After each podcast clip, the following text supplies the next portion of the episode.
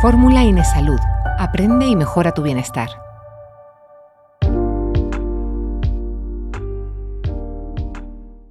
Los veterinarios tienen una dificultad evidente a la hora de tratar con sus pacientes, ya que estos no pueden hablar por sí mismos sobre lo que les ocurre salvo a través de sus dueños. En este contexto, un buen historial clínico no solo arroja luz de cara a futuras consultas, sino que ayuda en el diagnóstico y tratamiento de posibles problemas de salud. Si quieres conocer en profundidad acerca de las técnicas de escritura profesional que existen y cómo se organizan, estos informes clínicos, estás en tu seminario. Os damos la bienvenida a Fórmula Inesalud.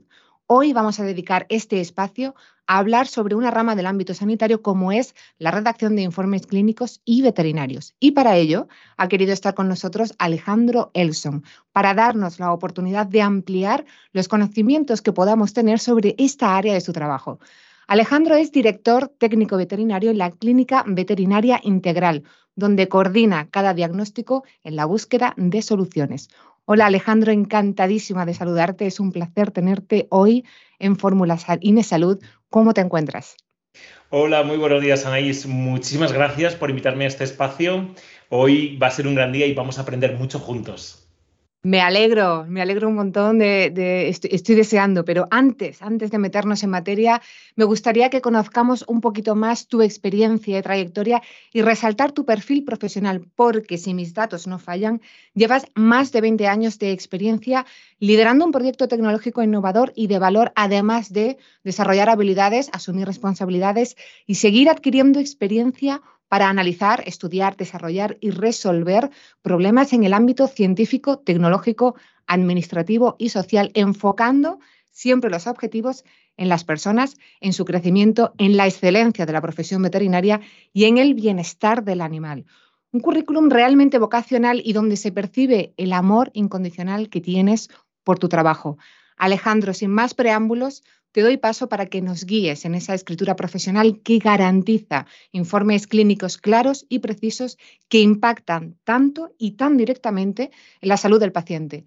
Gracias por traernos un tema tan imprescindible, específico y técnico y apoyar de esta forma el proceso de aprendizaje, además de enseñarnos un poco más a todos. En Fórmula Inesalud seguiremos apostando por una formación especializada, actualizada e impartida por expertos en el ámbito sanitario para que puedas elegir la opción que mejor se adapte a tus necesidades y objetivos profesionales. Muchísimas gracias. Hoy, si has escogido ver este seminario, te quiero avanzar que vas a aprender muchísimo. Em, lo he preparado en tres secciones. En una primera vamos a analizar bien cómo realizar un informe clínico veterinario. En un segundo término, vamos a saber organizarlo. Y si te quedas hasta el final, vas a aprender cómo aumentar la productividad en la redacción de informes clínicos veterinarios hasta un 40%. Para ello, eh, voy a ir pasando las diapositivas donde tengo el pequeño resumen y voy a ir explicando poco a poco todos los detalles. Los objetivos de este seminario son los que te he transmitido antes. Claridad y objetividad en el informe, organización y productividad. En la primera parte, quiero que tengamos muy claro que es importante capacitar al veterinario o al técnico veterinario en la, en la escritura profesional, en cómo organizar bien la información, la, información propia de cada eh, oración y de cada frase que vamos a estar aplicando dentro del campo de la información clínica veterinaria.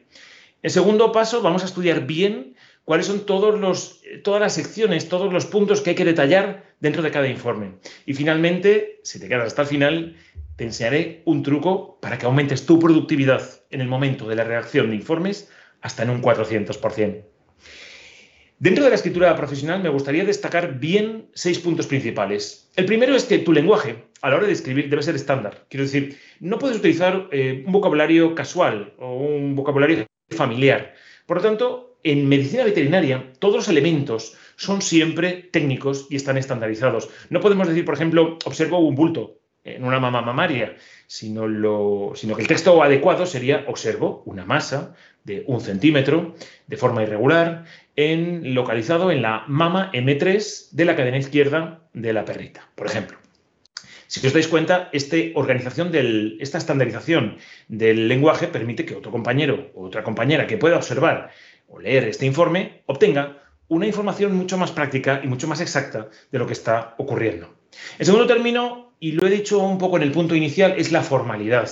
No podemos utilizar lenguaje, un lenguaje, permitirme la expresión, vulgar o coloquial. Debemos ser muy precisos en el lenguaje que vamos a utilizar dentro del informe clínico veterinario.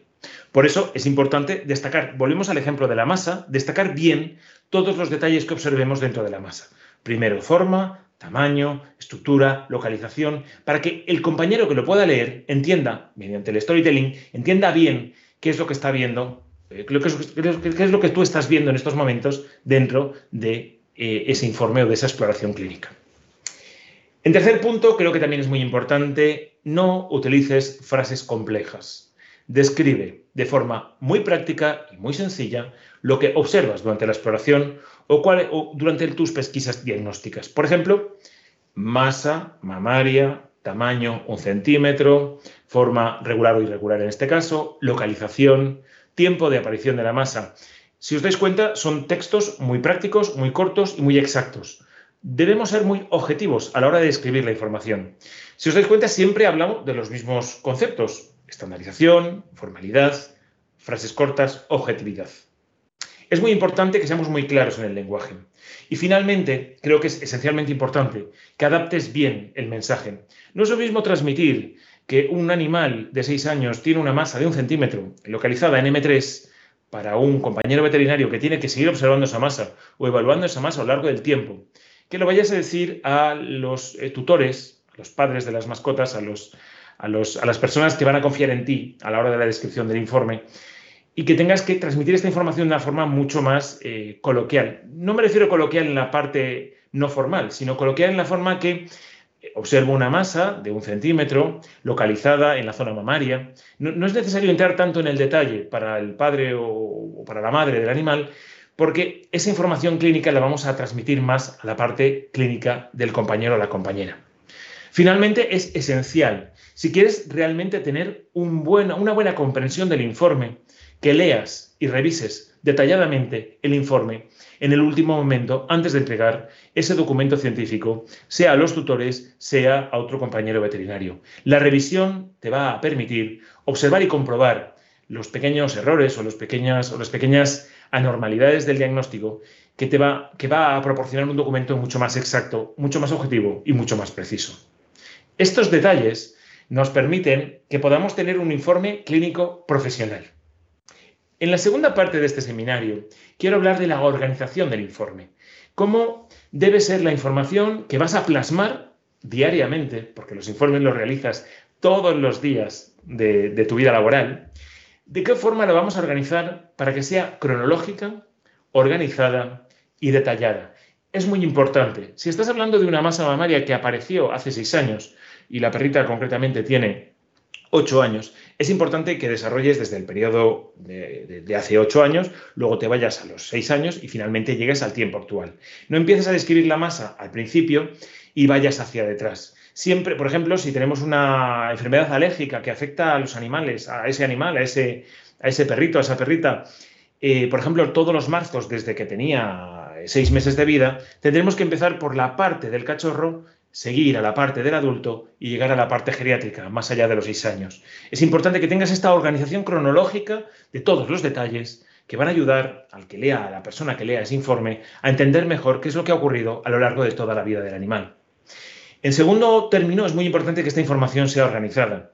Si vamos a utilizar este orden cronológico, debemos ordenar bien las pautas y la información. Esto es decir, si en el periodo del cachorro tuvimos diarreas ejemplo, un cachorro que sufra de una enfermedad intestinal y sufre de alergia todos los marzos, cuando nos vamos a la parte del adulto, también tenemos que introducir qué ha ocurrido con esas diarreas y qué ha ocurrido con esos procesos alérgicos o dermatológicos o problemas de la enfermedad de la piel.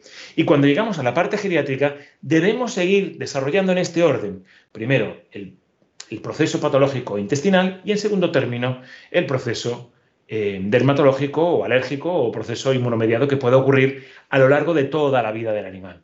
Esto es muy importante. Y por último, ya lo he transmitido en los otros dos puntos, pero esta información debe ser detallada. Es decir, cómo fueron las reacciones en, los primeros, en las primeras etapas de la vida, cuando el perrito era un cachorro, qué ha ocurrido en la vida del animal cuando el animal es adulto ¿Y qué está ocurriendo ahora que el animal es geriátrico? Es importante que detalles qué ha ocurrido en todas las fases, que lo ordenes por las patologías y que lo ordenes de forma cronológica.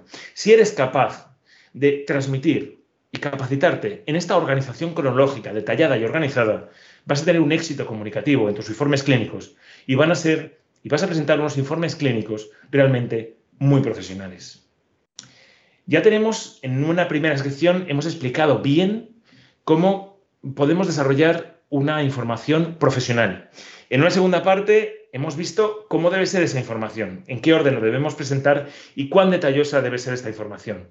Ahora viene una parte tremendamente importante y es toda la información organizada que debe presentar este informe. Es importante que, que este informe clínico se componga de secciones que ayuden a la persona que lea este informe a entender bien la exploración clínica, las pesquisas diagnósticas, los resultados diagnósticos de las pruebas adjuntas, del pronóstico, del diagnóstico y del tratamiento. Para ello, hemos dividido el informe en tres partes. En la primera parte debemos añadir los datos previos y los datos administrativos. Por ejemplo, los datos del tutor, cómo se llama su tutor, el propietario de la mascota, sus apellidos, en qué dirección vive, cuál es su código postal, su NIF, si vas a hacer luego un proceso de facturación, si vas a hacer una gestión económica de, todo el caso que vas a realizar. Los datos del paciente son esenciales, edad, dónde se ha criado, eh, dónde vive, qué edad tiene, si está eh, esterilizado o no lo está, si ha tenido o no ha tenido identificación, si ha tenido varios pasaportes o varias cartillas, cuáles han sido sus procesos vacunales. Estos datos del paciente son esenciales porque hay procesos vacunales y de identificación que son legales en España y que son obligatorios de conocimiento tanto para el veterinario como para su propio tutor. Cuando llegamos a la parte del historial y de sus antecedentes, vamos a empezar primero por la parte más importante y es la vacuna. Las vacunas o vacuna que ha recibido a lo largo de la vida del animal. En España, pues tenemos la rabia que es obligatoria en casi todas las comunidades autónomas y luego tenemos otras vacunas que son optativas, que son realmente importantes. Llegadas al periodo de las vacunas, pasaremos a la desparasitación interna, externa, productos externos como collares o productos externos que se administran por vía oral. Conocer bien el estado antiparasitario de la mascota es esencial porque muchísimas patologías están basadas o nacen por una mala desparasitación del animal. Finalmente, dentro de este dato administrativo necesitaremos conocer cuál es el motivo de la consulta. Si el animal ha venido porque tenía una masa mamaria, en el caso de una perra de 6 años en M3, o si la mascota pues, tenía un proceso diarreico, unos vómitos, o tenía un proceso eh, inmunitario, una alergia, una dermatitis, una otitis. Es esencial. El motivo es un motivo muy corto de una frase en la que se indica cuál es el motivo de la visita, cuál es la causa por la cual el animal acude o su tutor acude con el animal a utilizar nuestros servicios. En una segunda parte vamos a aplicar bien la evaluación clínica y el diagnóstico. La evaluación clínica se incluye en varios elementos. Uno de ellos es hacer la exploración del animal. Tenemos que preguntar al tutor eh, ciertas preguntas para conocer qué ha ocurrido a lo largo de la vida del animal. Su historia, sus antecedentes, cómo, ha vivido, en qué condiciones vive, qué come si sus heces son, son, normales o considera que hay alguna alteración, aparte de la alteración del motivo de la consulta que ya nos ha transmitido en el apartado anterior de este informe clínico. Nosotros, una vez tengamos todos estos datos, tengamos esta pesquisa o esta anamnesis, vamos a empezar con una exploración física del animal. Mi recomendación, después de 20 años de experiencia, es que empecemos de oral a oral, desde la parte de la boca hasta la parte del ano, y vayamos progresivamente viendo todas las partes en orden, siempre.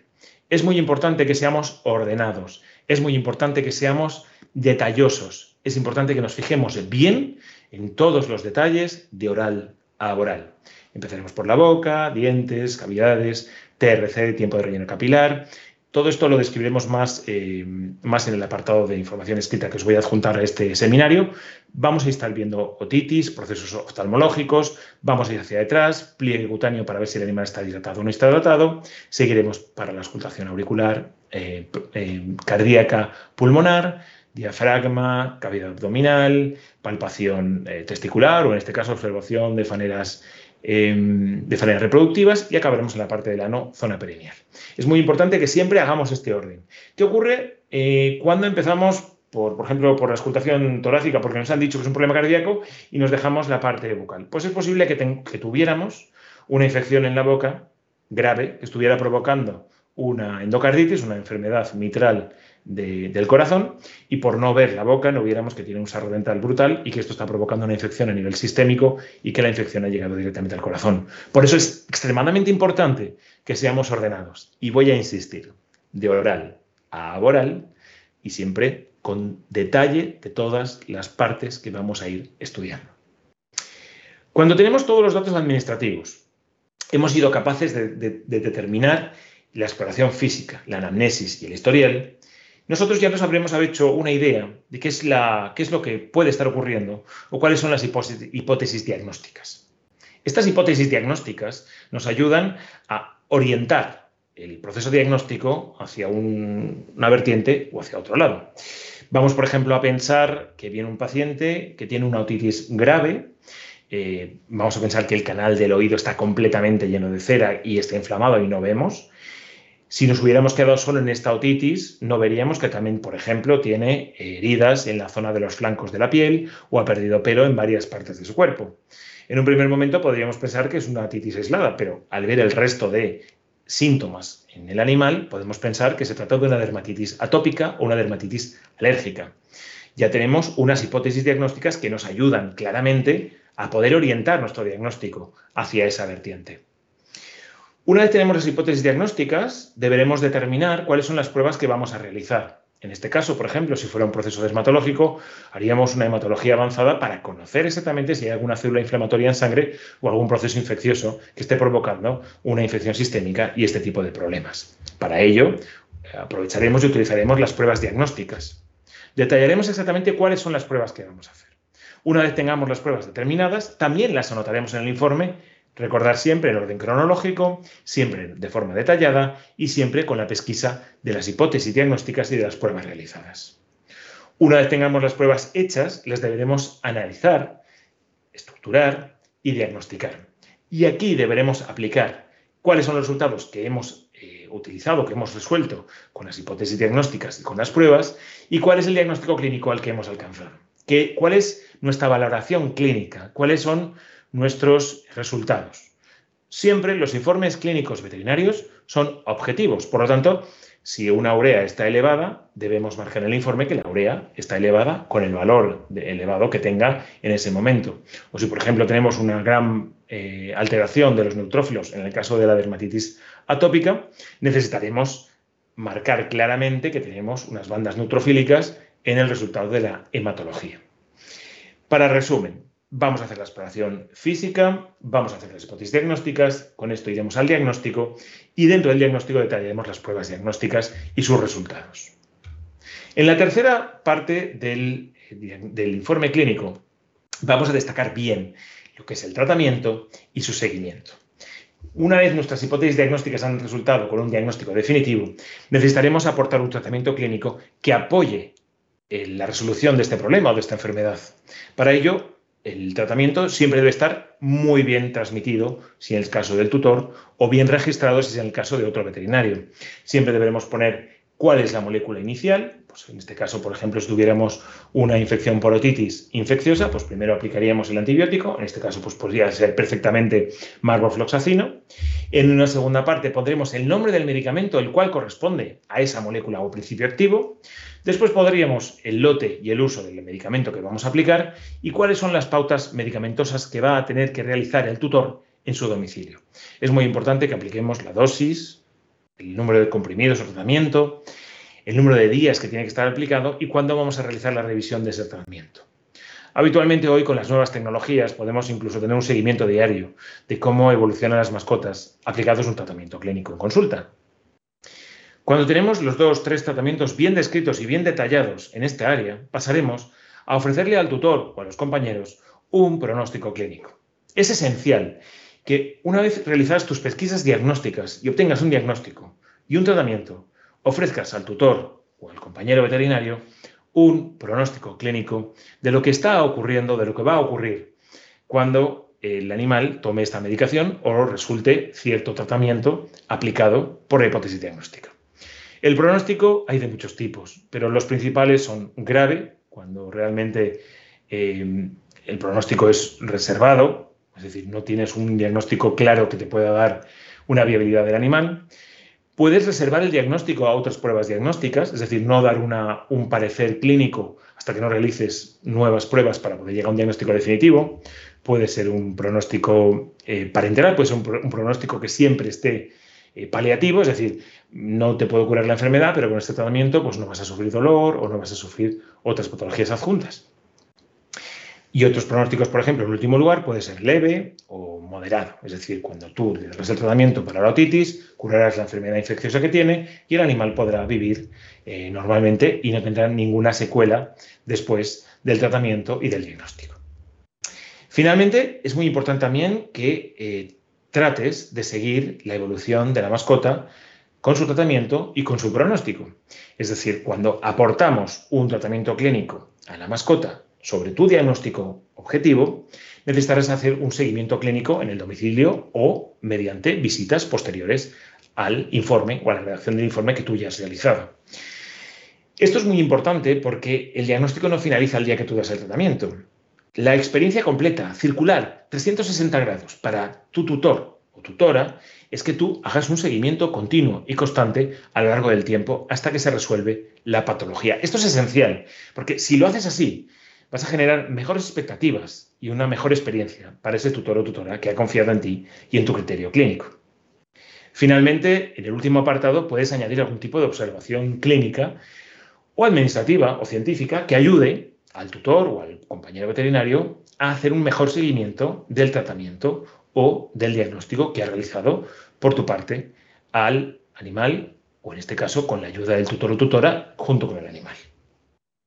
En la primera parte de este seminario hemos visto cómo presentar la información de forma objetiva, formal, organizada. En la segunda parte hemos visto las secciones que debe contener un informe. Y en esta tercera parte quiero que aumentes la productividad de tu diseño de informes clínicos hasta en un 400%.